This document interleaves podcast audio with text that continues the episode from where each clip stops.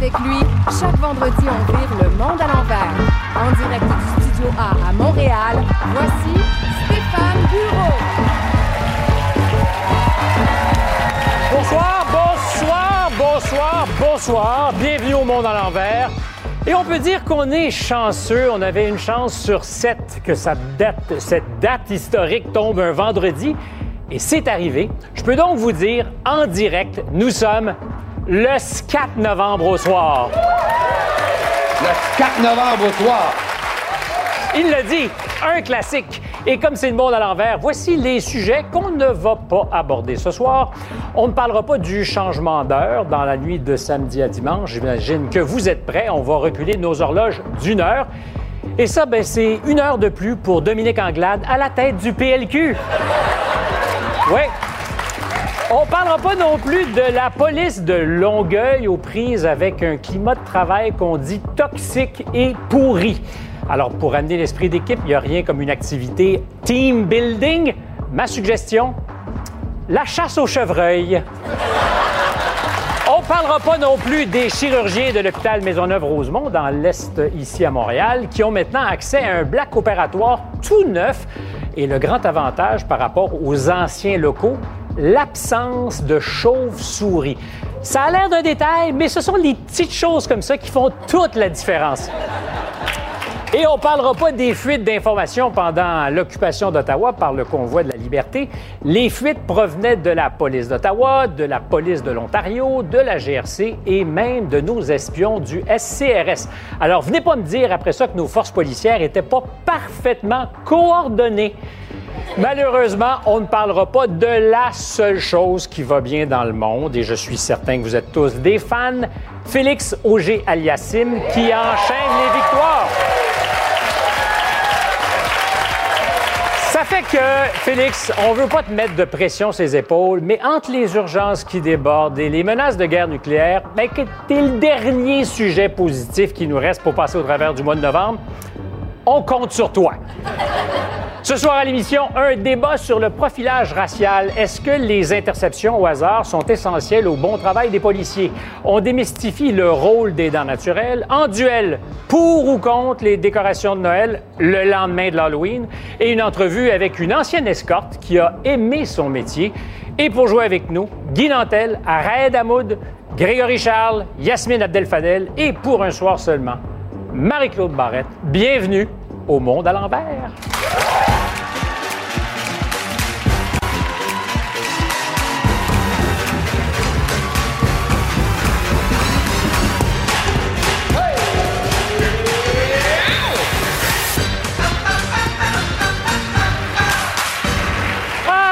Bonsoir les amis. La dynamique.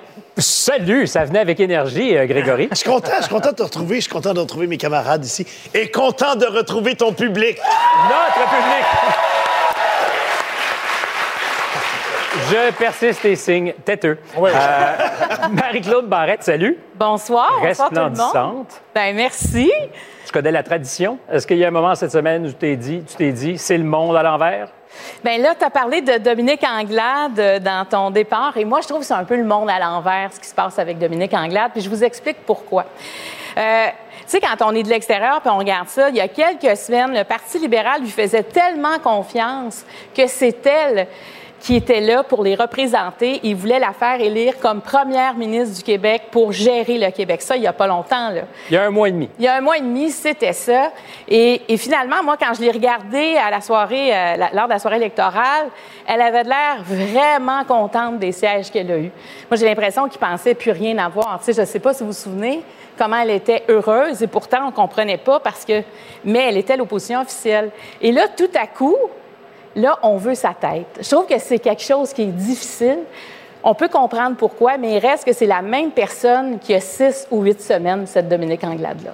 Les choses vont vite en politique. Oui. Six ou huit semaines, c'est une éternité.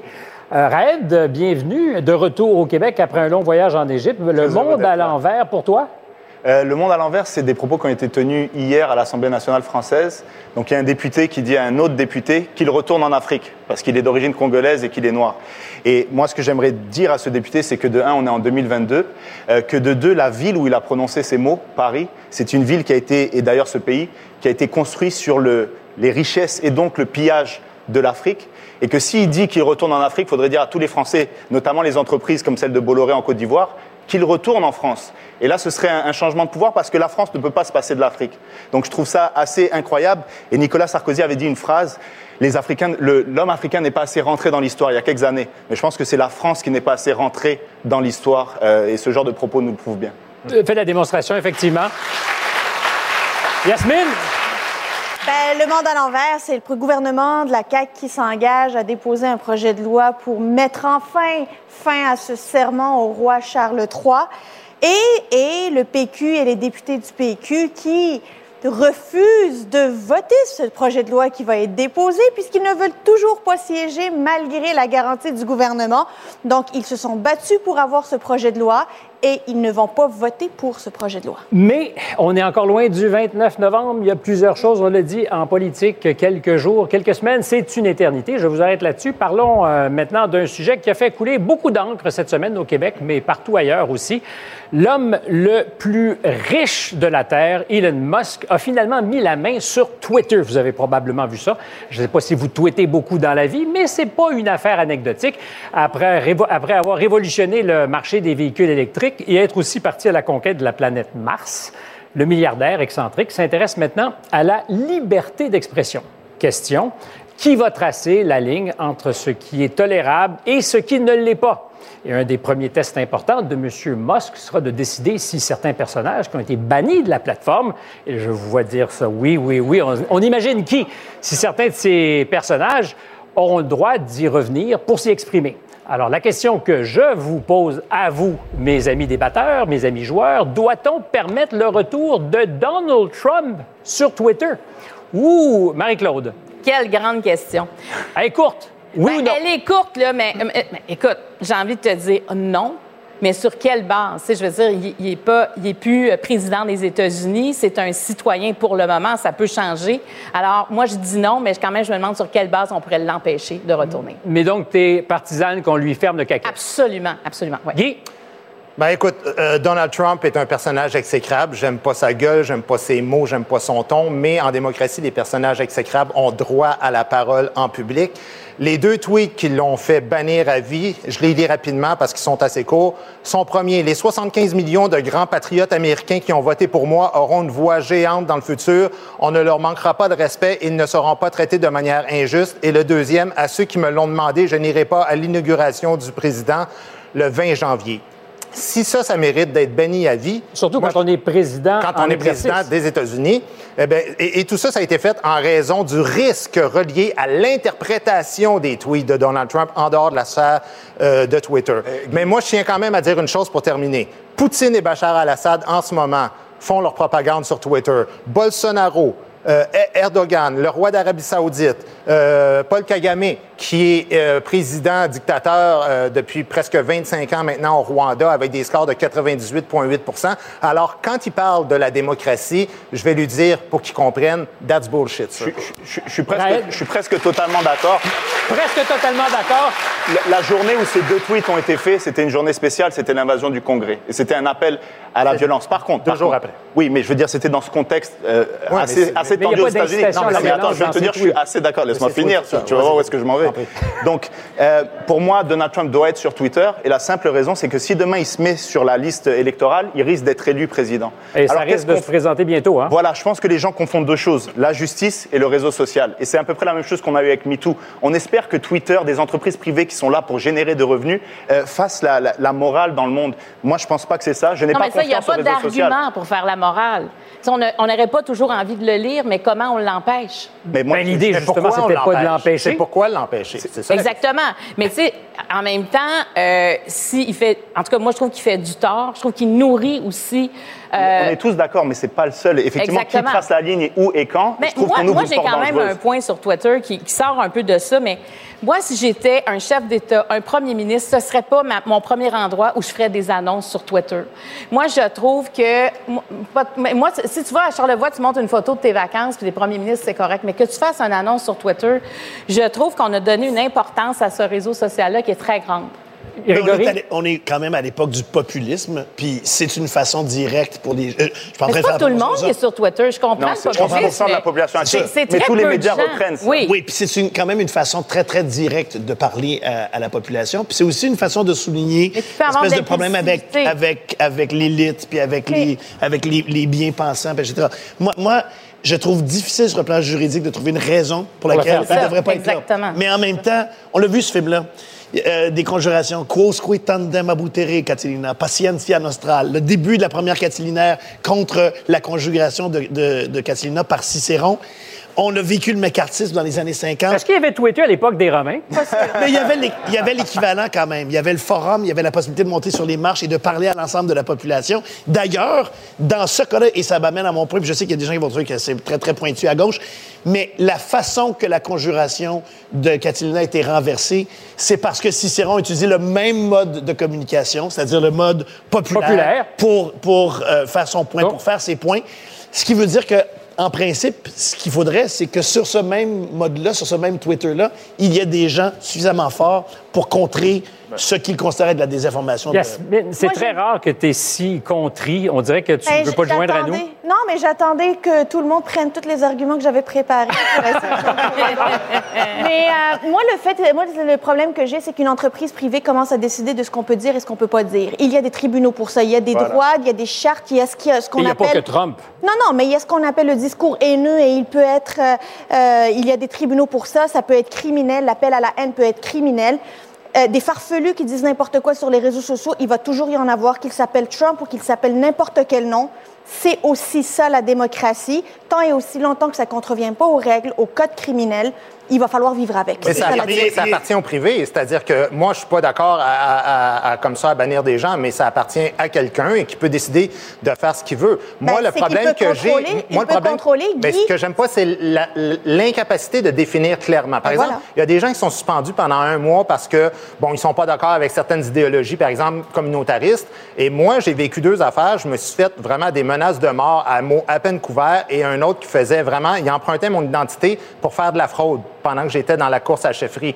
Ben, je te jure, moi, j'ai pas réussi à faire fermer les comptes. La police n'a pas réussi. Il a fallu que des juges se prononcent. La- Et voilà, mais, mais sinon, c'est toujours sont tout est conforme à nos politiques. Mais les tribunaux se sont prononcés. Tu peux aller voir le tribunal pour dire que cette personne-là contrevient à des règles. Et c'est ça, il ne faut pas que Twitter puisse Mais- devenir un tri- nouveau tribunal. Mais en même temps, ils veulent, en même aux temps, ils veulent pas être complices. Parce que le danger est là. S'ils n'établissent l'air pas de complice règles, parce que tu donnes la parole. Ceci étant Ben, dit, une des La choses que dit en ce moment Elon Musk, c'est qu'il veut réformer une partie de l'affaire, éliminer les robots euh, qui sont une partie de ce qu'on appelle la meute. Là-dessus, est-ce que c'est même jouable? Nadia euh, Sar- Sarayoko, qui est chargée de cours à l'UQAM, mais aussi chroniqueuse euh, en techno, euh, Mm-hmm. est-ce que le pari de M. Musk de changer la recette, Oui. de permettre à la liberté d'expression de, prenne- de prendre sa pleine dimension, mais en même temps, en même temps, de garder un certain contrôle. Est-ce que c'est réaliste? Ben, disons que ça dépend comment est-ce qu'ils veulent l'appliquer, parce que la question, effectivement, quand on dit que c'est une plateforme privée, c'est privé. Donc, euh, tu peux décider hein, qui entre quand c'est privé, qui en sort aussi. Là, quand on veut appliquer la liberté d'expression, donc, on sait que ça va être la liberté de l'expression selon les lois américaines, parce que c'est ce dont parle euh, Elon Musk quand il est en ligne, parce que c'est sa perception de ce qui devrait être appliqué. Qui n'est pas exactement les mêmes frontières que ce qu'est la liberté d'expression, par exemple, au. Canada. Euh, Tout à fait. Alors, c'est pas du tout la même chose. Et là, quand on parle de ça, ça veut dire qu'il va falloir probablement pour lui qu'il y ait des comités parce qu'il peut pas se porter le seul juge. Comme tout à l'heure, on, on se disait, est-ce qu'il va réaccepter Trump ou non? Ben, quand on voit ça, on se dit, à ce moment-là, est-ce que c'est le, le fait d'un seul homme? Je ne pense pas. Je pense qu'éventuellement, il va y avoir des comités autour Mais il de a un lui. peu ouvert la porte à ça. Il a un peu ouvert la porte à ça, mais c'est quelqu'un qui aime donner des coups de pied dans des nids de guêpes, si on veut bien. Ah, et des guêpes, il y en Il y en a a sur un, euh. Twitter et ça peut piquer très fort, il n'y a pas de doute là-dessus. Euh, mais justement, sur cette question de la liberté d'expression, puis tiens, j'ai envie de donner la parole, euh, est-ce que ça peut s'arbitrer euh, chez un acteur privé? Est-ce qu'on pense que ça peut se jouer là? Que ce soit chez un acteur privé ou pas, je pense que l'élément qui manque dans la discussion sur la liberté d'expression, que l'on souhaite, qu'on semble souhaiter vouloir absolu, c'est le lien de cause à effet avec l'injure que ça représente, le danger personnel que ça représente ou le danger communautaire que ça représente. Comme je suis allé vraiment très, très loin tantôt, j'ai envie de donner un autre exemple. Il moi, je suis un fan de science-fiction. Il y a un auteur de science-fiction qui s'appelle Isaac Asimov qui, pour réfléchir à la façon que les êtres humains fonctionnent, a essayé d'insérer le concept des robots et de leur imposer des règles. Des règles simples, pas compliquées. Puis il s'est rendu compte, beaucoup plus tard dans son œuvre, qu'il fallait imposer une règle supérieure à ça qui était de ne pas nuire à la collectivité. La liberté d'expression, c'est plus facile à juger de l'injure que ça représente one-on-one.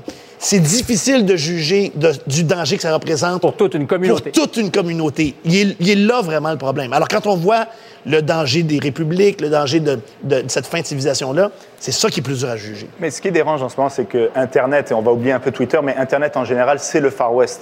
Jusqu'à aujourd'hui, il n'y a aucune règle, il n'y a personne qui peut te dire, tu viens de dire ça, donc voici ce qui va t'arriver. On laisse des trolls arriver, on n'a pas d'identité numérique, c'est tout ça qui doit changer. Mais on la perd, notre liberté d'expression, parce que par la peur, souvent. On Parce se que- tait et on mais choisit se tait parce qu'on va de- se faire attaquer. Donc, euh, J'aurai là-dessus, d'ailleurs, quelque chose à vous proposer dans quelques instants, justement sur cette autocensure qu'on peut s'imposer, et pas n'importe où, à l'université. C'est la fin de notre débat, mais c'est aussi le moment du sondage à bureau. Alors, vous avez sans doute entendu parler de la fin de ces interceptions au hasard des automobilistes par les policiers. Le but, évidemment, c'est de contrôler ce qu'on appelle le profilage racial. Je vous pose la même question que je vais poser tout à l'heure à nos joueurs un peu plus tard à l'émission. Euh, les interceptions aléatoires sont-elles essentielles au bon travail des policiers? Pour répondre, vous pouvez scanner le code QR à l'écran ou encore aller sur TVA+, après la pause, tel que promis. On passe de la liberté d'expression sur les réseaux sociaux à celle dans les universités avec un professeur de McGill qui dérange beaucoup de monde.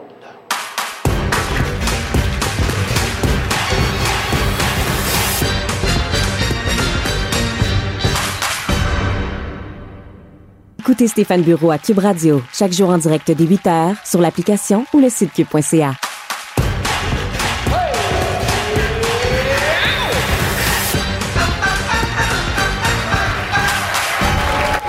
La liberté d'expression a parfois un prix et mon prochain invité l'a probablement payé cher. Professeur en psychologie à McGill, il a osé critiquer la façon dont son université voulait appliquer de nouveaux critères pour les admissions euh, dans son programme, une forme de, de discrimination positive. On aurait cru que le milieu de la psychologie était ouvert à la discussion. Pas vraiment. Il s'est retrouvé au centre d'une tempête qui l'a laissé probablement écorché, mais encore plus convaincu de l'importance de la liberté d'expression en général et de la liberté académique en particulier. Martin Drapeau.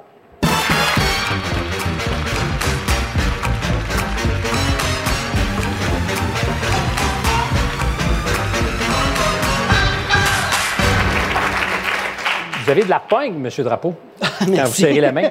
Euh, Qu'avez-vous dit au départ quand euh, la faculté a songé à changer ses critères d'admission qui a tant choqué? Euh, en fait, il y a eu des, des- des tentatives de dialogue qui ont, qui ont échoué, qui ont euh, éventuellement mené à une série d'articles que j'ai publiés dans le Devoir pour dénoncer nos façons de faire, donc pour dénoncer un système de pointage pour les admissions, euh, un système de pointage selon lequel on donnait des points selon l'appartenance culturelle, religieuse, euh, des, des postulants, ou aussi des points selon leur adhésion à, un principe de justice sociale qui, à mon avis, est un peu trop radicalisé. Euh, Donc, on était bonifié si on adhérait à une certaine pensée politique. Oui, en fait, la, la façon que c'était fait en plus, c'est qu'une une personne qui n'adhérait pas nécessairement à cette idéologie-là ou qui n'avait pas les caractéristiques euh, qu'on recherchait partait de façon complètement désavantagée. Donc, pour un, par exemple un Québécois francophone blanc, c'était à toute fin utile, de- statistiquement ou presque, d'être admis dans le programme. On l'éliminait carrément. Oui, c'est à peu près, au bout du compte, c'est ce qui s'est passé. L'université a choisi de ne pas appliquer ces nouveaux critères, mais votre dénonciation a laissé des traces.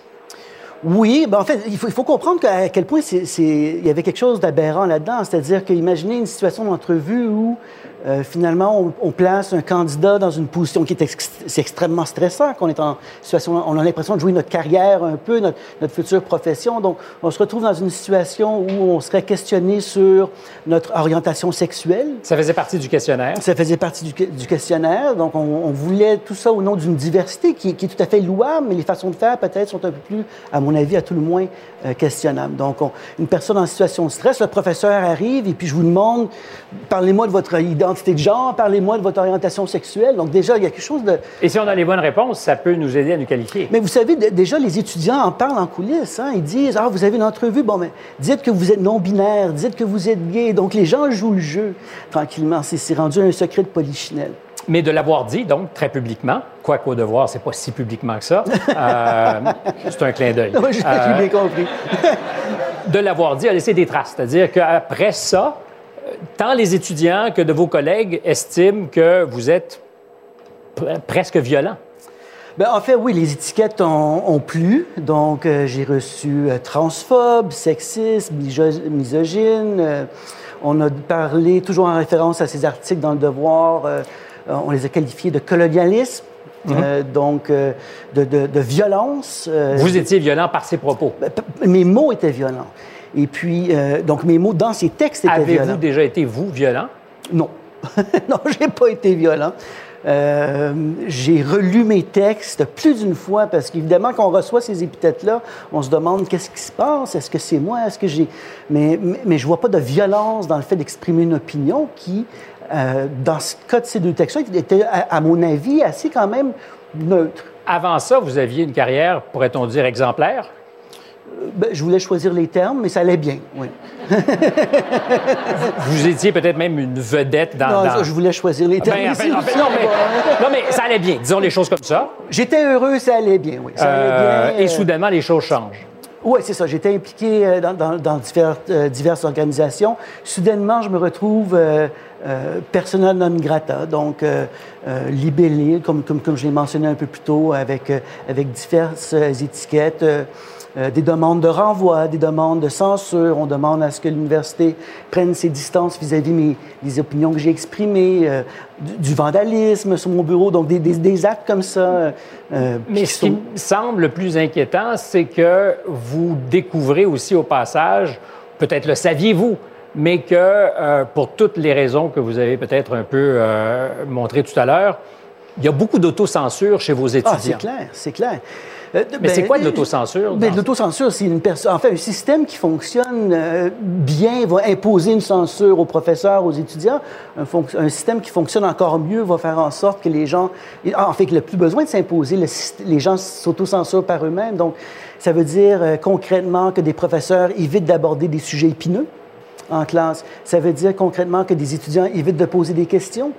Euh, ça, ça fait en sorte aussi que ceux qui adhèrent à une certaine idéologie euh, se croient, bah, s'enrobent d'une certaine vertu. euh, euh, Mais est-ce que ça pourrait changer la pratique éventuellement de la psychologie? ah, c'est clair aussi, parce que, écoutez, je, je regarde les exemples qui m'ont été rapportés, parce qu'évidemment, quand les articles dans Le Devoir ont été publiés, ça l'a quand même fait réagir, même si vous dites que c'est Le Devoir. Euh, les gens, non, les, les gens j'ai pas dit ça. les- ah, bon, j'ai j'ai- j'ai du mal à vous comprendre. Mais les gens l'ont lu. Euh, et puis, euh, j'ai eu des contacts de superviseurs dans des milieux cliniques, milieux hospitaliers, dans des cliniques privées. Euh, on se retrouve avec des situations où, en raison de cette idéologie-là, par exemple, un étudiant stagiaire interne, donc qui est en amorce de, sa début de son début d'exercice clinique, qui apprend à être clinicien, psychologue, psychothérapeute, Et à aider, donc. à, à aider, et puis qui est confronté à un jeune autochtone qui est victime de négligence à la maison et qui dit, ben là, moi, je veux pas appeler la DPJ parce qu'on sait bien, la DPJ, c'est une extension, c'est une extension d'un système colonialiste, donc c'est l'extension des pensionnats.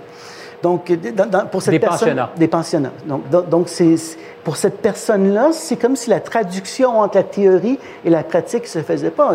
Euh, Un autre exemple, euh, une- un patient en situation de, de- de crise suicidaire appelle, parle au clinicien qui est un, un- un stagiaire. Et puis, euh, à ce moment-là, évidemment, le protocole, on essaie de désamorcer, mais c'est au téléphone, c'est un peu difficile. Puis, si ça fonctionne pas, ben, on peut appeler le 911, à tout le moins pour les premiers répondants. Et puis le stagiaire dit, ben moi, je veux pas appeler les le 911 parce que si on envoie les policiers, il y a du racisme systémique. Donc forcément, comme le patient est noir, il va y avoir brutalité policière. Donc, il y, a- il y a- cet exercice de traduction qui se fait très, très mal. Bien, évidemment, euh, vous donnez des exemples extrêmes. C'est pas en tout que c'est la vérité, mais est-ce que vous pensez, dans un monde où on le dit, on a de besoin de plus en plus de ce genre d'appui, d'aide, euh, la santé mentale est On est en malmenée? pénurie, on est en pénurie, Euh, oui. Est-ce qu'on pourrait se retrouver dans un cas de figure où euh, ben, on refuserait d'aider des gens qui ne pensent pas comme nous? On le voit déjà, on le voit déjà. J'ai des étudiants qui ont dit, par exemple, moi, je traiterai jamais quelqu'un qui a voté conservateur. On est, on est rendu là-dedans. Euh, on a des gens qui... Et, et puis, ça, c'est un volet, mais il y a l'autre volet aussi, c'est ceux qui ont peur. Donc, une personne qui va dire, par exemple, moi, je veux pas traiter une personne qui serait non-binaire parce que j'ai peur de dire la mauvaise chose au mauvais moment, de me le faire reprocher. Euh, certaines personnes vont éviter d'éviter, euh, d'utiliser certaines techniques parce qu'on a peur de se faire accuser d'appropriation, cu- la méditation. hein, ça n'a pas été évi- évité. Pardon? Avant- La méditation, par exemple, pour une personne stressée. Donc, est-ce que plus- c'est- ben, on peut certainement, c'est- le, question- questionnement auquel les étudiants sont confrontés. Parce que ça serait de l'appropriation? Culturel, oui. On ne peut pas recommander la méditation? Euh, c'est ça. Est-ce qu'on est dans la caricature? J'avais le même visage que vous quand, quand j'ai appris ces choses-là la, la première fois. c'est, c'est surp- c'est surprenant, Mais est-ce mais- qu'on est en train de charrier, vous et moi, puis on fait de la bonne télévision? Ou Euh, c'est... ben, je ne sais pas si on fait de la bonne télévision, euh, ça, vous- on, on verra peut-être demain, mais euh, est-ce qu'on charrie? Non. C'est-à-dire que euh, c'est clair que les étudiants vivent avec un carcan. Euh, ils ont l'impression qu'il y a un discours euh, euh, auquel ils doivent adhérer. Ils ont l'impression que dévier, questionner ce discours-là, c'est problématique. Et ça fait en sorte que ça limite leur pensée, leur capacité de réfléchir, leur capacité de, de, de questionner, de critiquer. Mais qui ne le font carrément plus. Il y en a plusieurs qui ne le font plus. Oui, euh, moins je, le vois en classe. euh, on pose des questions. Quand c'est des questions qui sont épineuses, euh, la participation, elle tombe, elle chute. Martin Drapeau, on va s'arrêter là-dessus, mais pour que ça soit clair pour tous qui, qui nous écoutent, vous enseignez toujours? J'enseigne toujours, oui. Est-ce que c'est difficile? Très difficile, oui. Euh, vous savez, il y a 5-10 ans, ça fait 20 ans ou à peu près que je suis à McGill, euh, on rentrait en classe, on, on- on considérait les étudiants comme étant intelligents, on débattait. Aujourd'hui, c'est beaucoup plus difficile. On marche sur des œufs, on met des gants blancs, il y a des sujets qu'on laisse carrément de côté. Merci de ce Je témoignage troublant, je dois le dire. Après la pause, des héros euh, invisibles qui s'oublient trop souvent, les aidants naturels.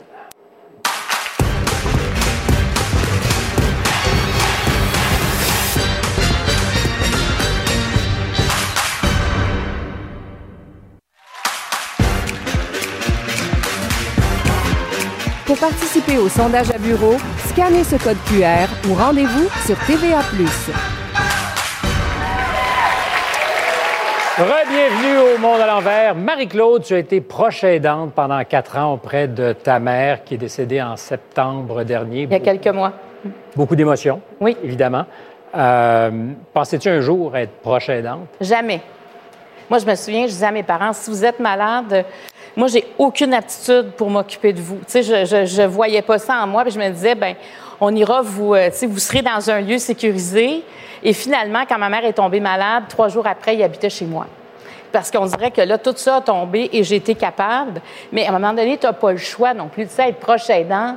Sais, tantôt, tu disais aidant naturel. Des fois, c'est pas si naturel. Moi, dans mon cas, je n'étais pas une aidante naturelle, mais vraiment une proche aidante. Mais euh, je sais que tu as déjà dit, à partir du moment où tu changes ton horaire de travail pour Oui. aider quelqu'un, C'est proche c'est important ce que tu dis parce qu'il y a beaucoup de gens qui disent Ah non mais moi je suis proche, proche aidant, j'ai pas arrêté de travailler. Non non, être proche aidant c'est quand on change sa vie, quand on commence à changer ses horaires, quand on commence à modifier des choses pour l'autre. Et souvent ce que ça fait, c'est qu'on change des choses mais on n'enlève rien à cet horaire Je sais pas si tu es d'accord Grégory. Je, je t'écoute puis je trouve tellement que tout ça est un paradoxe. hein. Parce que, parce que je revois le- le- ma vie à moi là, avec, avec mes parents. Puis le privilège que j'ai senti de pouvoir être là pour les soutenir au moment où ils en avaient besoin pendant 14 ans, l'un et l'autre. Et en même temps, à quel point c'est un sacrifice continuel. À quel point il y a des moments, je trouve, de perte d'équilibre. Ah. Moi, je me souviens, j'étais dans ma voiture, j'étais là, comment je vais faire? Tu sais, tu as l'appel, c'est encore une mauvaise Ça a nouvelle. duré quatre ans. Quatre ans, ou tu sais, toi, ça a duré bien plus longtemps que ça, mais je veux dire, tu sais, tu as une mauvaise nouvelle, mais tu dois continuer. Tu sais, quand tu gardes, quand tu as tes enfants, tu les vois grandir et ils s'en vont vers l'autonomie. Quand c'est tes parents, ils s'en vont vers la perte d'autonomie et vers la mort. Alors, c'est très difficile. Puis ils méritent pas ça. Non, c'est ça, exactement. Mais en même temps, il y a aussi un côté très égoïste là-dedans. Puis là, moi, mon père est malade depuis sept ans, puis je suis très impliquée dans ses soins, dans ses rendez-vous médicaux. Puis oui, je le fais par amour pour mon père, que j'aime plus que tout au monde, mais je le fais aussi parce que ça me donne un certain contrôle pour dire, je sais que je vais faire Mm. le meilleur suivi pour lui parce que c'est important pour moi qu'il ait le meilleur suivi. Alors c'est dans mon control freak, euh, la manière avec laquelle je suis, je me dis, ben, je vais utiliser la meilleure partie de moi, celle qui est capable de faire les choses correctement, selon les règles, avec rigueur, pour la personne que j'aime le plus au monde, mon père. Et on n'imagine tellement pas que tu es contrôle freak. Non, hein? Ah, pas en tout. Eh, mais, Euh, mais Yasmine, tu dis ça, si tu penses comme ça, et ce que beaucoup de gens pensent, c'est parce qu'on n'a pas le choix, puis que la société ne prend pas le relais lorsque tu es dans des situations comme ça. Moi, ce que je comprends pas, c'est que, que ce soit les enfants ou les personnes qui s'en vont vers un âge vénérable, etc., ça, ça devrait être les catégories de personnes qu'on protège de plus. Et j'ai l'impression que la société est faite pour des gens comme nous qui n'ont pas de problème, qui sont en âge moyen, qui sont actifs, etc. Et ça devrait être tout le contraire. En Afrique, on dit qu'il faut un village pour élever un enfant, mais il faut aussi une société pour accompagner des gens qui sont en train de vieillir. Et ça, malheureusement, ça n'existe pas ici, puis on devrait valoriser ça. Ben, la Oui, réalité, puis-. Excuse-moi, la réalité, c'est que les. Oui, bravo. Ben oui, évidemment. Les, les personnes en perte d'autonomie euh, se réunissent pas, ne manifestent pas, euh, cassent pas des vitres, puis évidemment, sont oubliés par les politiciens.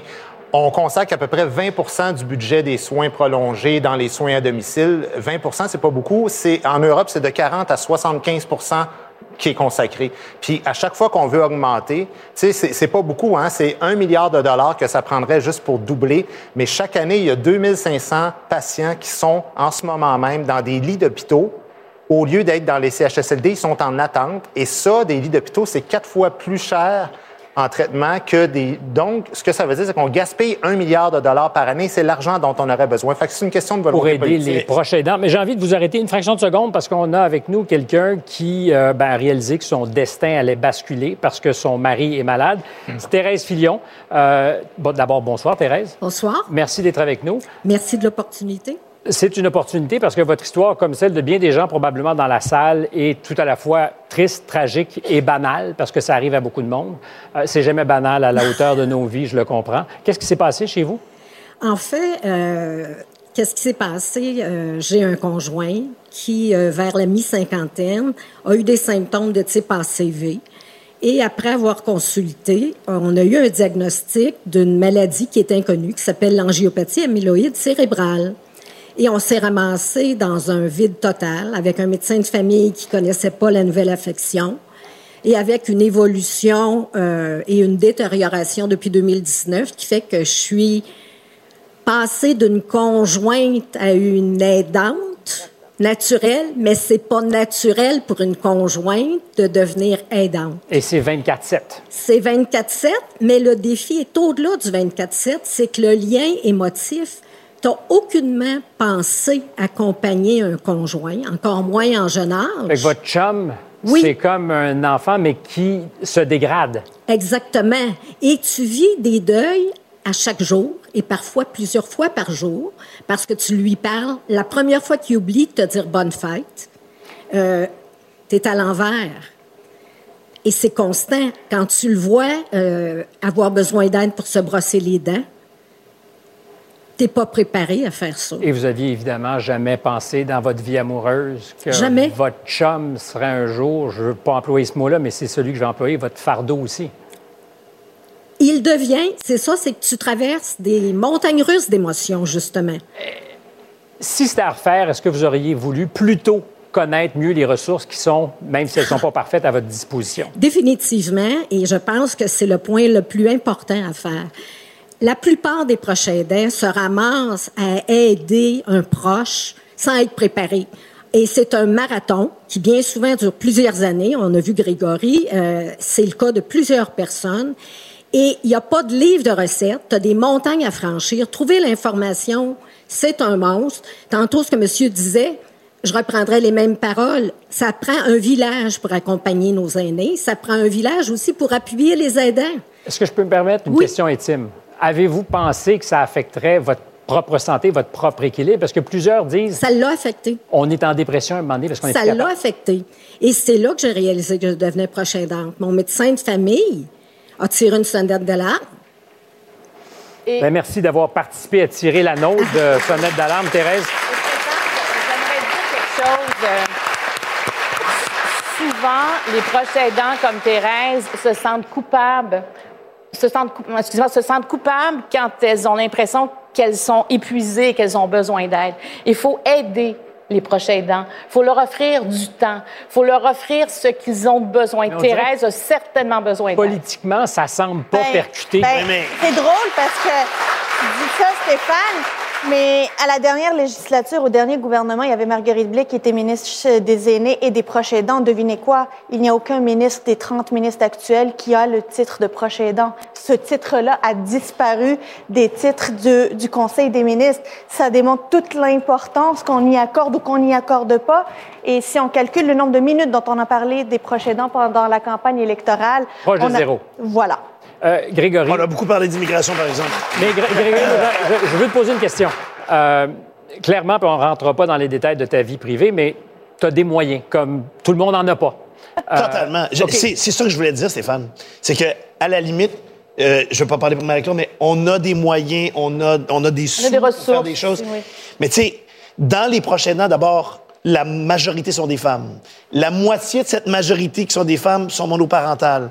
Dans bien des cas, dans des, des cas euh, très nombreux, des femmes qui soutiennent un homme en perte d'autonomie sont même plus mariées avec cet homme-là, sont parfois divorcées, séparées, mais c'est la seule personne qui reste. Et Guy a mis le, le doigt sur une chose. C'est vrai qu'il n'y a pas de manifestation pour ça, pour ça, puis que donc ça brasse pas beaucoup. Mais en plus, c'est peut-être notre passé judéo-chrétien, les gens qui aident sont assez silencieux sur le sujet. Même des gens plus vieux, là, de la génération qui me précède, qui aident, ils ont l'impression que ça vaut encore plus comme, comme sacrifice d'aider l'autre si tu te la fermes quand tu souffres dans ça. Il Souffrir faudrait, en silence. il faudrait pas que ça soit ça. On mérite un statut pour les aidants naturels. Il y en a pas. Il y a un statut pour les gens qui sont enceintes. C'est mérité. Il devrait y avoir un statut fiscal pour les Oui. gens qui sont des proches aidants aussi. Sur, sur cet appel, Moi, je vote pour Grégory. Non, je mais, vote pour euh, il y a les yeux dans l'eau. C'est- Je dirais pas que c'est rare, mais c'est- je comprends que ça puisse t'interpeller. Dans la salle, vous êtes combien à être aidant naturel? Est-ce que vous avez envie de vous lever, juste pour qu'on voit c'est qui qui fait ça? De vous lever debout, là, genre, debout. Bien, vous êtes moins nombreux dans la salle qu'il y en a au Canada apparemment parce qu'on dit que c'est 30% de la population qui est aidant naturel, probablement qui sont à la maison en train de- d'aider quelqu'un.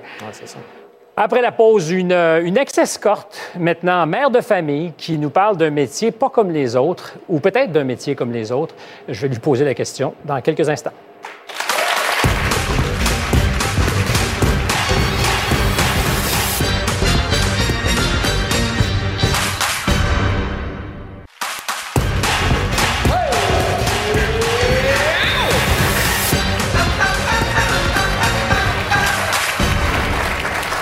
Le directeur de la santé publique, M. Boileau, Luc Boileau, est catégorique. Si vous avez des symptômes de COVID-19, ne venez pas assister au monde à l'envers, restez chez vous. Mais pour tous les autres, venez nous voir et vivre la fièvre du vendredi soir. Toutes les informations sont à l'écran parce que c'est le fun, n'est-ce pas? Bon, j'ai un peu insisté, mais il aime ça vraiment.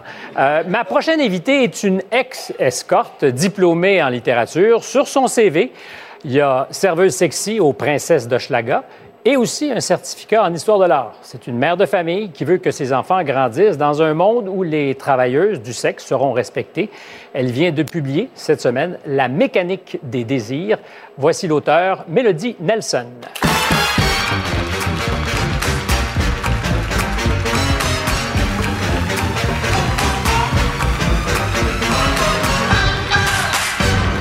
Merci euh, d'être là. Merci beaucoup. Écoutez, juste avant que vous arriviez, je me posais la question qu'est-ce qui fait qu'on est si curieux de ce que vous avez déjà fait comme métier? Je me rappelle de Nelly Arcan, qui était aussi une auteure remarquable, mais la même fascination, est-ce que c'est le côté illicite? Est-ce que c'est parce qu'on gère mal nos pulsions? Mais avez-vous une intuition là-dessus? Je pense que ça dépend vraiment des personnes, mais je le comprends parfaitement parce que moi-même, je suis fascinée par ce monde-là. Euh, même si j'en suis plus, Je suis plus dans l'industrie. Je parle beaucoup de ces enjeux-là euh, sur un site Internet que j'ai avec la journaliste euh, Natalia Wiszewska, qui s'appelle Nouvelle Intime. La majorité de mes amis sont aussi dans l'industrie, les marraines de mes enfants aussi. C'est fascinant. Ils sont dans l'industrie ou étaient dans l'industrie? Ben, je ne veux pas faire de coming out forcé à personne, alors connaissent bien l'industrie. Euh, la plupart des jeunes filles peuvent avoir des rêves de job qui seraient un peu divergents par rapport à ce qu'était le vôtre. Je suis en page 24 de cette mécanique des désirs. À 16 ans, j'étais certaine que je serais escorte. Je voulais être détective privé aussi. Ou escorte. Et écrire. Non, mais tout, tout a bien fonctionné, en fait. En étant escorte, j'ai appris à mieux connaître les gens, à découvrir un peu leurs secrets, leurs vulnérabilités. Alors, je peux dire oui, j'ai réussi mes rêves d'enfance. Euh, c'est rare, effectivement, que quelqu'un dise je suis devenu escorte. Je voulais avoir une voiture aussi, mais j'ai pas encore mon permis de conduire. Chaque chose en son temps. Voilà. Euh, mais vous n'êtes pas une victime de rien. Et c'est ce qui euh, m'a peut-être le plus, non pas surpris, mais intéressé dans le livre. Vous le dites, Mm-hmm. c'était mon choix, c'était mon envie. Et plus encore, j'ai aimé ça. Oui, effectivement. Je préfère parler de décision que de choix. Mais oui, c'était vraiment une décision euh, pleinement euh, de, de moi-même. Et en fait, présentement, j'étudie en bibliothéconomie puis en sciences de la gestion et j'ai un cours d'archivistique. Et Je vois la combinaison, le bibliothécaire borderline. C'est pour ça que j'ai mon col roulé, là. Mais, mais en fait, dans mon cours d'archivistique, euh, j'ai pu euh, étudier des archives par rapport au travail du sexe et on voit que dès les années 1800, dans les villes industrielles, la majorité des femmes qui se tournaient vers l'industrie, c'était une décision face à un manque d'opportunités, mais n'étaient pas des femmes brisées, tombées ou des victimes. Vous vous êtes jamais senti victime de quoi que ce soit? Jamais. Euh, je dois dire que si je me suis sentie victime, c'était un peu du regard euh, qu'on posait sur moi. Euh, Est-ce que c'était un secret ou c'était su?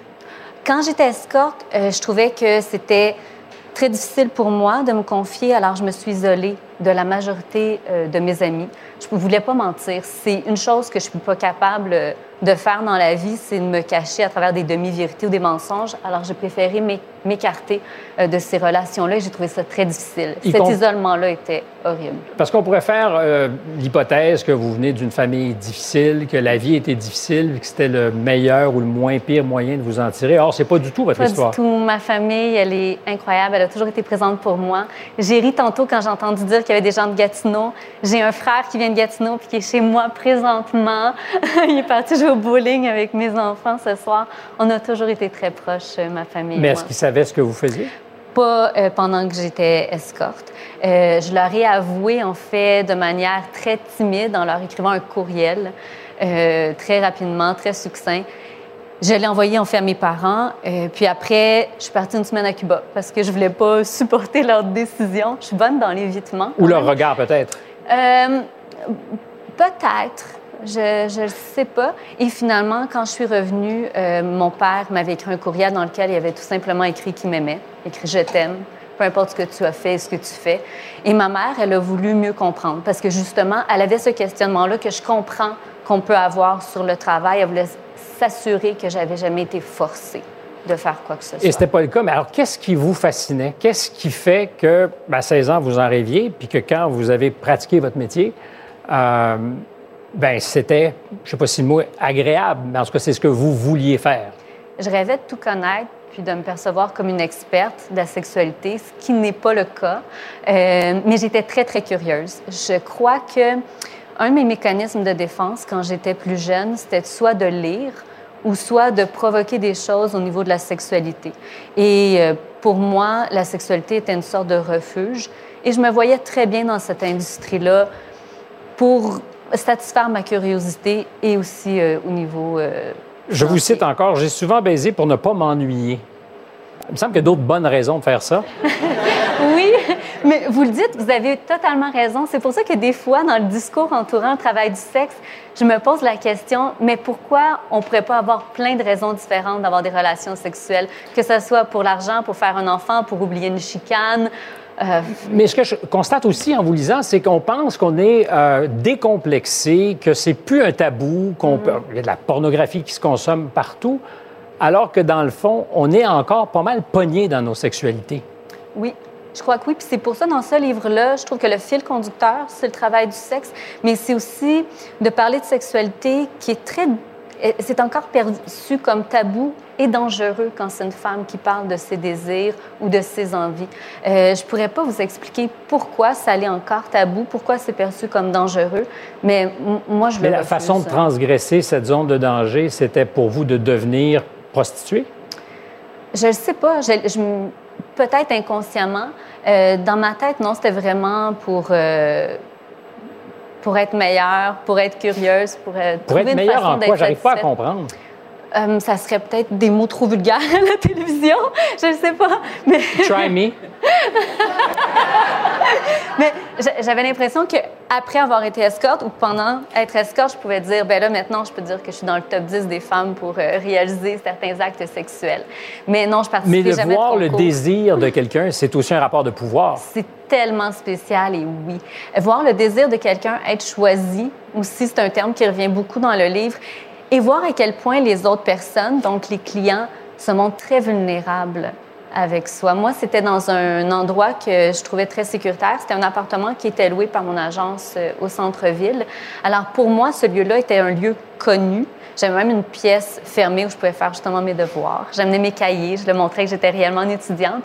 Et... Parce que payer vos études avec ça, il ne faut pas l'oublier. Oui, oui. Je payais mes études, mes revues à potins, mes chocolatines. Bien, ça dépend pour qui.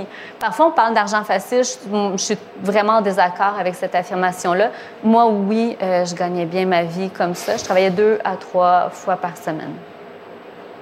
Bien, je comprends quand vous parlez de vulnérabilité, parce que moi, j'ai rien à vendre, puis je suis encore vraiment très mal dans ma sexualité à 58 ans. Mais je vais y arriver, je vais travailler fort. Oui, oui, oui, faut pas. J'ai dit, j'ai fait mon coming out. Ah! Oui, bon. Mais merci, merci. Mais c'est beau, la vulnérabilité. Euh, ouais, c'est vous qui le dites. Euh, et c'est vous qui chargiez pour affronter votre vulnérabilité. Moi, je suis pas rendu là, je vous l'assure, puis je suis pas passé par là non plus. C'est vraiment trop de temps à dire des affaires que j'avais pas envie de dire. Euh,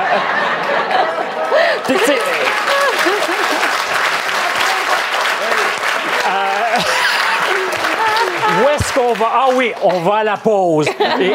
Après la pause, est-ce que fêter Noël ou de se mettre dans l'esprit de Noël, genre 10 minutes après l'Halloween, c'est une bonne idée? On en débat.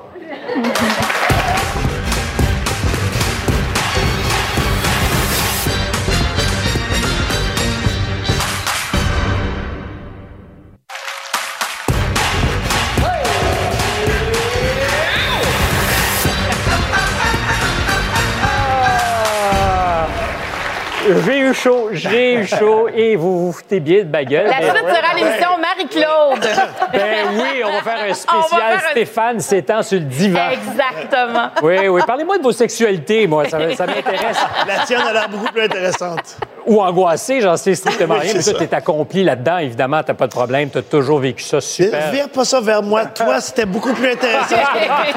Ben, c'était rare parce que moi, pendant l'entrevue, je me disais, on parle pas beaucoup des clients, puis plus ça allait, puis j'avais l'impression que Stéphane se magasinait une séance. oui, oui, oui, Guy. Parle-nous pas de tes fantasmes.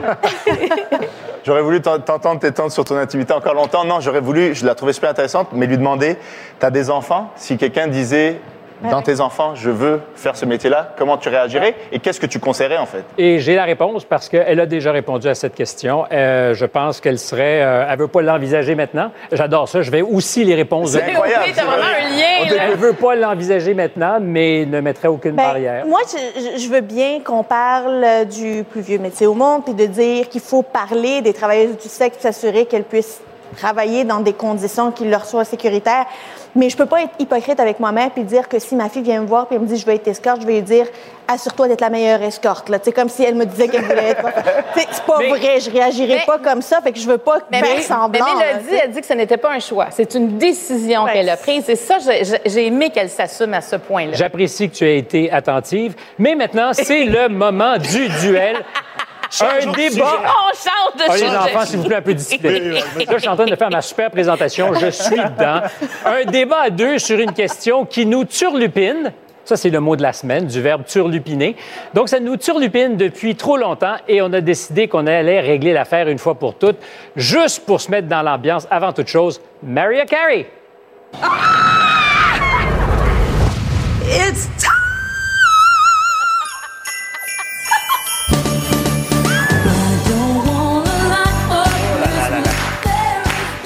Question. Oh, ils sont déjà dedans. hein? Is it really time? Alors, ce soir, la question du duel. Pour ou contre les décorations de Noël le lendemain de l'Halloween? Euh, Guy? Radicalement contre. Raël? Ah, Raël? Faites ce que vous voulez, mais moi, je suis contre. Moi, moi. Contre. Moi, moi, moi. Ouais. Euh, tu ne te prononces pas. ah, Grégory? moi, totalement pour. Toi, t'as- Absolument. Yasmine? Radicalement pour. Ben oui. Oh! OK. Marie-Claude, tu connais les règles. Tu choisis deux personnes qui vont s'affronter, à moins de choisir d'aller dans l'arène. Non, moi, je vais choisir Guy, là. J'ai hâte de l'entendre. Il va se choquer, c'est sûr. Et Yasmine! Oui. Euh, Mère Noël! Des gens qui s'aiment oui, beaucoup en c'est ça, ça va être beau. OK, on va commencer avec celle qui aime ça pour vrai, non? Ouais. Ah oui. Ouais! Go! Faut-tu être malheureux dans la vie pour ne pas aimer la musique de Noël le 1er novembre? Faut-tu avoir des frustrations que de ne pas aimer Noël en novembre? Moi, tôt. tant qu'il y a un party, un temps des fêtes, l'occasion de s'amuser, de bien manger, de bien boire, count me in. Je sais que tu as l'attitude d'un enfant en général. Je le sais que tu aimes Noël, mais ce que tu dois pas perdu comprendre. mon cœur d'enfant, Guy, Non, c'est parce que c'est parce qu'en ce moment, tu sais, tu- chez Jean Coutu, là, ils vendent encore des décorations d'Halloween en spécial qui n'ont pas vendu. Oui, mais ça, tu les demain, il pour va faire prochaine. 22 degrés. Fait que toi, demain, tu vas être en bikini Oui. avec des décorations d'Halloween. Oui. Au début novembre, vas dire Ah mon Dieu, c'est Noël. Le C'est sapin ridicule. à des boules. Ça n'a aucun sens. Ouais, ben, Coquine! Autre chose à ajouter? Mais non, mais la musique Toutes les de Noël. études, toutes les Toutes études, les études montrent de mon- que c'est bon pour la santé Ah, vous êtes à mentale. deux contre un, c'est pas chauve, je vais être solidaire de Guy. Je vais essayer de faire mon, truc. Non, moi, moi, je suis pas contre. Je vous le disais, je suis contre Maria Carré, par contre. Aussitôt, Ben non, ça, ça ça me fait mal aux oreilles.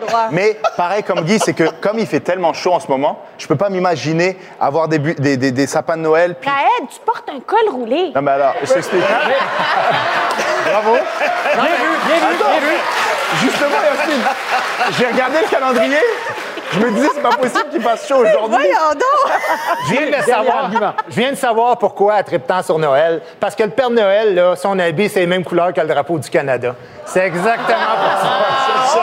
C'est ça. Elle veut le voir à l'année. Ben oui, c'est ça. Et Noël, et le- la Saint-Valentin aussi. Ben Tu- voilà. Ben oui, mais tu l'as fêté à Saint-Valentin? Ben, tu devrais la fêter en Parce même qu'elle est temps. trop rouge. Fête la Saint-Valentin au mois de novembre. Voyons On n'a donc. jamais censé parler de politique à Noël. Puis Là, là, on vient de mêler ça. là. Ah, c'est lui, mais je te dirais, évidemment. les, les- les sondages et les études montrent que les gens qui fêtent le plus rapidement la fête de Noël sont beaucoup plus heureux que ceux qui... Oh. Et voilà. Bon, C'est peut- C'est peut-être l'argument qui tue. Ben, c'est l'argument qui tue. Marie-Claude, tu Puis, dois trancher. À 22 degrés, c'est le temps de décorer à l'extérieur. Il n'y a rien de pire qu'un Absolument. Écoute, on va avoir les plus belles décorations extérieures qu'on n'a jamais eues parce qu'il fait beau. Est-ce que tu as été convaincu? Ah, ben moi, moi j'étais déjà convaincue. Moi, je m'en vais euh, acheter mes décorations ce dimanche-là. Non, non, non, moi, Ce je suis dimanche, ben ah, C'était ouais, ah, ouais, truqué ouais, moi, d'avance. C'était truqué d'avance. Non, Euh, on le savait pas. On ah, ne le non, savait pas. non, parce que justement, les, les dernières années ont tellement été difficiles. Les Noëls étaient tellement complexes en temps de COVID avec des gens C'est malades vrai. que moi, c'est bien de valeur, mais je deviens mère Noël à partir de dimanche. C'est parti. Je vous l'accorde. Après la pause, et là, euh, on change vraiment, on change vraiment de ton. Après la pause, est-ce que les interceptions aléatoires des policiers euh, égalent profilage racial? On va répondre à ça dans quelques instants.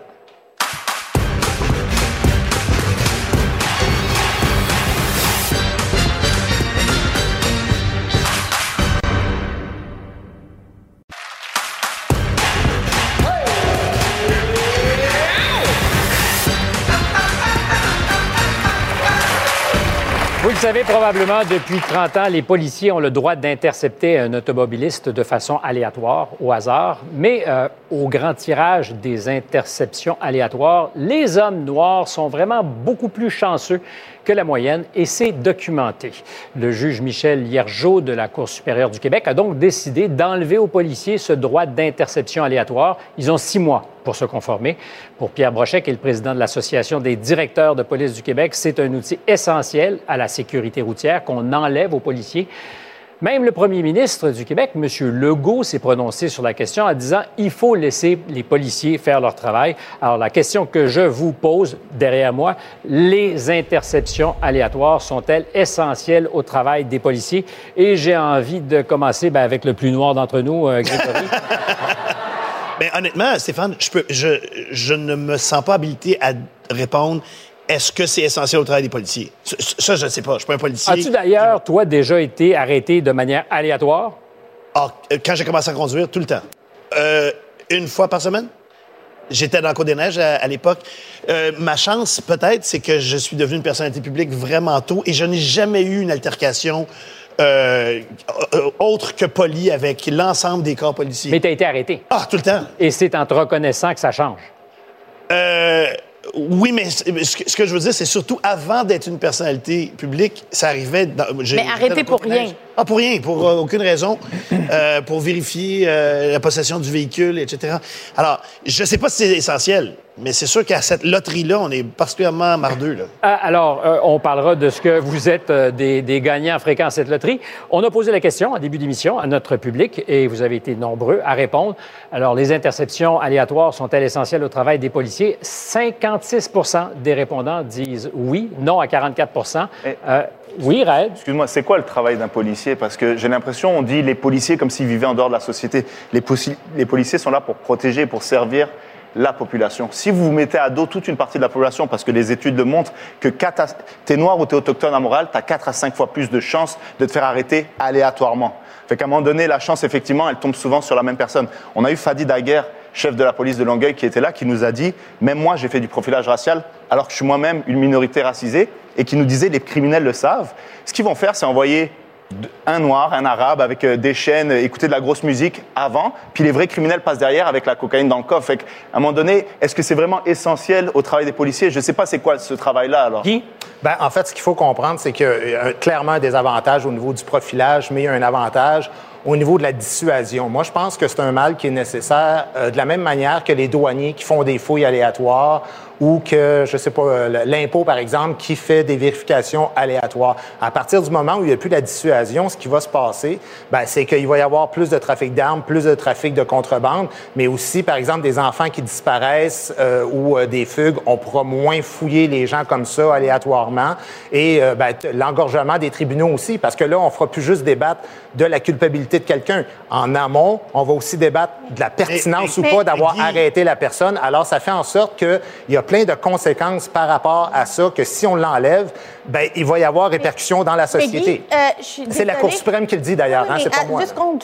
Euh, depuis quand le profilage racial on permet de diminuer ce que, ce- les crimes dont tu parles aujourd'hui sans motif valable?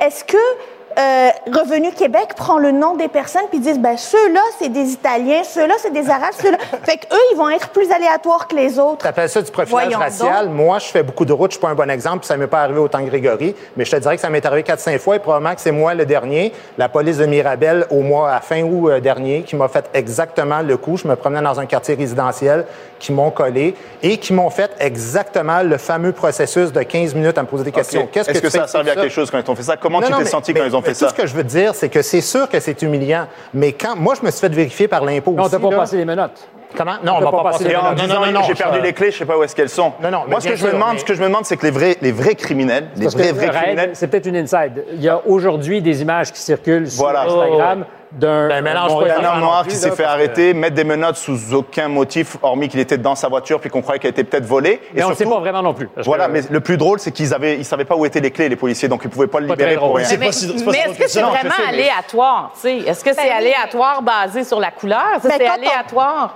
Mais- quand on parle des femmes autochtones, ont 11 fois plus de chances qu'une femme blanche de se faire interpeller de manière aléatoire. C'est de moins de moins aléatoire. Quand on est noir ou quand on est euh, autochtone, un homme noir ou autochtone a 4 à 5 fois plus de chances de se faire interpeller Ouais, mais- de manière sans motif valable. Yasmine, il y a quand même de la surreprésentation en milieu carcéral de certaines Ben oui, communautés et, aussi. et- et ça ce dépasse qui de fait- loin. Et ça, ce qui fait laisse-moi en juste sorte. finir, Ouais, ben, Guy. vas-y. ça, ça dépasse de loin leur représentation dans le milieu carcéral. Au moins trois fois plus. Euh, la représentation le en milieu carcéral de certaines communautés, c'est de mais 3 là- à 7 fois en ce moment. On change de débat. là. Non, Mais non, non, le, non, mais c'est le même débat route, parce le que la manière que vous présentez ça, c'est comme si un policier se dit trois fois plus souvent Tiens, voici un noir ou voici un arabe, je vais l'arrêter. Alors que la réalité. Pas tous en même temps. C'est ça le résultat. Non, non, mais je tu, donnes, même- tu donnes des raisons administratives. OK, mais regarde, je vais te l'efficacité administrative. Je vais te lire à, le une injustice quand même. Non, mais. Grégory, je veux quand même. sur les répondre. jugements, puis après ça, je vais faire intervenir quelqu'un. Jugement, le juge Hiergeau, là, je ne te parle pas de la, la Cour suprême, ce qu'il a dit, il dit il est absolument impossible de prouver le profilage racial. Et pourquoi il a dit ça? Pour la simple et bonne raison que les statistiques que vous donnez sont bonnes, le 3 pour 1. Mais ça a aussi démontré dans les statistiques du SPVM que quand les policiers noirs travaillent dans des communautés noires, ils n'interpellent pas moins souvent des Noirs que les policiers blancs. Et c'est pour ça que je vous dis, ça marche souvent plus par quartier où ça ça brasse que par couleur de peau. Oui, mais Mais est-ce que, par ailleurs, c'est comme si tu dis le fait qu'ils mettent un uniforme, ils deviennent racistes systématiquement. Mais le non, la question, a c'est Les enfants, je vous arrête tous. Je vais faire intervenir un ex-policier qui peut-être a une opinion là-dessus, André Durocher, ex-inspecteur du SPVM, chef de la division à l'époque des affaires publiques jusqu'en 2021. Et il était en poste, vous étiez en poste au moment où la haute direction de- du SPVM euh, a décidé de changer sa politique d'interpellation. Euh, D'abord, est-ce que vous, ça vous inquiète ou pas? En fait, moi, cette décision-là m'inquiète, mais ce qui m'inquiète, c'est d'entendre, j'écoutais les gens donner des statistiques qui sont en fait vraies au niveau du rapport, mais je sais pas si quelqu'un ici l'a lu de long en large. Moi, je l'ai lu plusieurs fois de long en large. Lorsqu'on parle des femmes autochtones qui sont 11 fois plus sujettes à intercepter, c'est vrai. Ce que le rapport ne dit pas, par contre, c'est que dans la majorité des cas, c'est dans des relations d'aide. C'est pour les référer à des CLSC pour les aider. Donc, il faut faire attention. C'est un peu pernicieux de sauter à des conclusions là-dessus. Euh, Monsieur Durocher, moi, ma question, ma, ma curiosité, c'est est-ce qu'on pourrait se retrouver, euh, puis c'est une hypothèse, dans un monde où les policiers, puis c'est peut-être pas une mauvaise affaire, sont beaucoup plus précautionneux, mais même vont hésiter à faire des interpellations parce qu'on peut à ce moment-là, évidemment, plus vite être montré du doigt? Ah, définitivement. Et puis, en fait, moi, ce que je trouve lorsque je parle, et c'est pour ça que je suis pas gêné, je sais qu'il y a des gens peut-être qui disent, ah, attention. Euh, moi, lorsque je parle ce soir, je pense aux gens qui sont dans des quartiers défavorisés, qui essaient d'avoir des lieux sécuritaires pour leurs enfants. Ces gens-là, là, ils sont pas les médias sociaux. Et ça, je trouve ça dommage, parce qu'en fin de compte, on va avoir en, en bout de ligne la police qu'on mérite. Cela étant dit, il doit par contre y avoir une plus grande imputabilité pour ceux qui vont faire euh, du profilage, des choses du genre. Définitivement, ces gens-là doivent être imputables de leurs gestes. Mais vous avez dit que du profilage parce que c'est ça, en fin de compte? S'il y en a qui en font, à la base, même les policiers vont détester s'il y a des gens qui font des choses du genre parce que ça fait paraître mal toute la communauté policière. On dit pas l'agent un tel, on dit la police. Et ça, les policiers n'aiment pas ça. Merci beaucoup. Ben, Ben, la- la parlons police, des. euh, tu es juste, euh, à la fois. Rêve. Parlant des, des quartiers euh, défavorisés, excusez-moi, moi, j'ai grandi à Côte-des-Neiges quand je suis arrivé ici, puis ce que ma mère me disait quand, quand, quand je sortais, c'est fais attention à la police, pas parce que j'étais un criminel, parce qu'elle se disait que bêtement et aléatoirement par malin, eh, il pouvait m'arriver quelque chose. Je veux juste dire que depuis tout à l'heure, on parle des criminels comme si c'était des caves. Les vrais criminels ont des costards cravates, euh, blanchissent leur argent dans des paradis fiscaux, ne se font pas arrêter au coin d'une rue. Donc, faut arrêter avec cette image de Mais, mais, mais, mais, mais, gangster rêve, rêve. Les- les Mais il y a vrais aussi criminels, il y a, il y en a de dans la rue criminalité plus ordinaire. Non. On Tout peut se dire aussi que le SPVM lui-même, en 2020, a reconnu qu'il y avait du racisme systémique au sein de ses troupes. C'est le SPVM Euh, c'est qui faux. parle. Non, non, le SPVM n'a pas reconnu Ben, que... c'est non, non, non, Sylvain non, Caron qui le reconnaît Sylvain Caron n'a pas 2020. dit le racisme systémique existe dans nos troupes. Il a reconnu l'existence du racisme systémique dans la société. C'est pas Non, la non, même non, chose. non, non, non. C'était Absolument. suite au rapport dont Ah, je viens non, de non. parler actuellement. Et Non, non, suite non. à cette réaction-là, il a dit on reconnaît, c'était la première recommandation du rapport. La première recommandation du rapport, oui. c'est que le SPVM reconnaisse qu'il y a un connais problème très bien de ce racisme rapport-là, mais- Mais mon Dieu, vous faites vos devoirs, pas. les amis. Mais moi, Euh, je tiens à dire une pas. chose. Pensez ce que vous voulez. Je suis d'accord à dire exactement ce que monsieur disait. Au niveau de la déontologie, il faut être plus sévère. Au niveau de la formation des policiers. Mais il y a une chose. Hier, il y avait une nouvelle importante dans le journal et on disait que en ce moment, c'est devant la Cour suprême. Les policiers qui font des petites annonces pour trouver des pédophiles, la Cour suprême essaye en ce moment de renverser ça. Puis c'est ça qui va se passer. Oui, Alors, à partir du moment où on veut définancer la police, où on veut désarmer les policiers, où on veut qu'ils arrêtent les interpellations, où- ben, étonnez-vous pas que les droits humains et individuels vont monter. Ben, il faut bien mais les le, mais le- mais bien-être de la société Grégory, va tu vas, avoir, tu vas avoir le dernier mot rapidement. Ah, c'est pas ça le débat. C'est j'espère que ça vaut vraiment vraiment la peine de faire des inter- d'avoir le droit de faire des interprétations pour qu'une partie de la population se fasse dire par leurs parents si tu te fais arrêter, ferme ta gueule. S'ils disent de t'étendre par terre, tu t'étends par terre. S'ils s'ils t'amènent au cachot, tu te la fermes. Pourquoi on n'a pas besoin que ça soit racisé ça? Si c'est si important, ben enlevons l'élément de, de perception de racisme. c'est bon, je vous arrête parce qu'il n'y aura plus de temps, puis on va passer à JS sans s'être dire au revoir. Puis si on veut pas ça, après la pause, on remet le monde à l'endroit.